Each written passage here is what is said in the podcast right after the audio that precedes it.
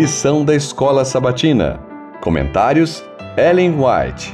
Tema do trimestre: Hebreus. Mensagem para os últimos dias.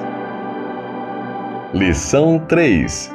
Tema: O Filho Prometido.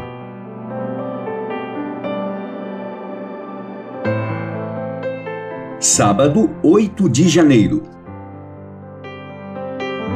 Os anjos de Deus foram comissionados para visitar o casal caído e informá-lo de que, embora não mais pudesse ter a posse de sua santa propriedade, seu lar edêmico, por causa da transgressão da lei de Deus, seu caso não era, contudo, sem esperança. Foram informados de que o Filho de Deus que conversara com eles no Éden havia sentido piedade ao contemplar sua desesperada condição e de que se ofereceu para tomar sobre si a punição devida a eles e morreria para que o ser humano pudesse viver, por meio da fé, na expiação que Cristo se propôs fazer por ele.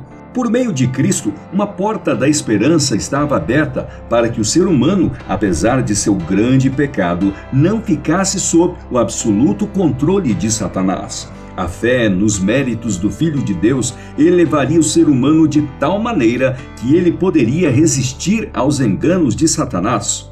Um período de graça seria concedido a ele, pelo qual, mediante uma vida de arrependimento e fé na expiação do Filho de Deus, pudesse ser redimido de sua transgressão da lei do Pai, e assim ser elevado a uma posição em que seus esforços para guardar sua lei fossem aceitos. História da Redenção, páginas 46 e 47.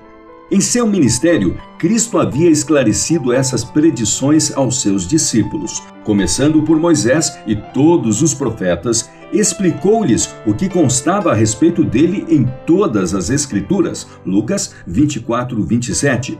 Ao pregar sobre Cristo, Pedro tinha apresentado provas extraídas do Antigo Testamento. Estevão procedeu de modo idêntico.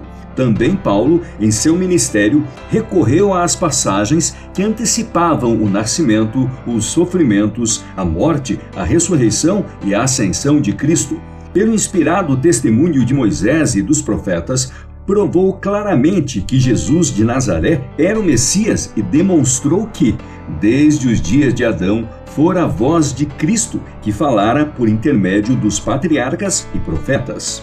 Haviam sido feitas profecias claras e específicas sobre a vinda do prometido. Adão tinha recebido a certeza da vinda do Redentor. A sentença proferida contra Satanás Porém, inimizade entre você e a mulher, entre a sua descendência e o descendente dela, este lhe ferirá a cabeça e você lhe ferirá o calcanhar. Gênesis 3,15 foi para nossos primeiros pais uma promessa da redenção que seria efetuada por meio de Cristo. Atos dos Apóstolos, página 141. Tinha sido difícil, mesmo para os anjos, compreender o mistério da redenção, isto é, entender que o comandante do céu, o Filho de Deus, devia morrer pelo ser humano culpado. Quando foi dada a Abraão a ordem para oferecer seu filho, despertou-se o interesse de todos os seres celestiais. Com extrema ansiedade, observavam cada passo no cumprimento daquela ordem. Quando Isaac perguntou: Onde está o cordeiro para o holocausto? Abraão respondeu: Deus proverá para si o cordeiro. Gênesis 22, versos 7 e 8. E quando a mão do pai foi detida, estando a ponto de matar seu filho, e for oferecido o cordeiro que Deus provera em lugar de Isaque, derramou-se então luz sobre o mistério da redenção.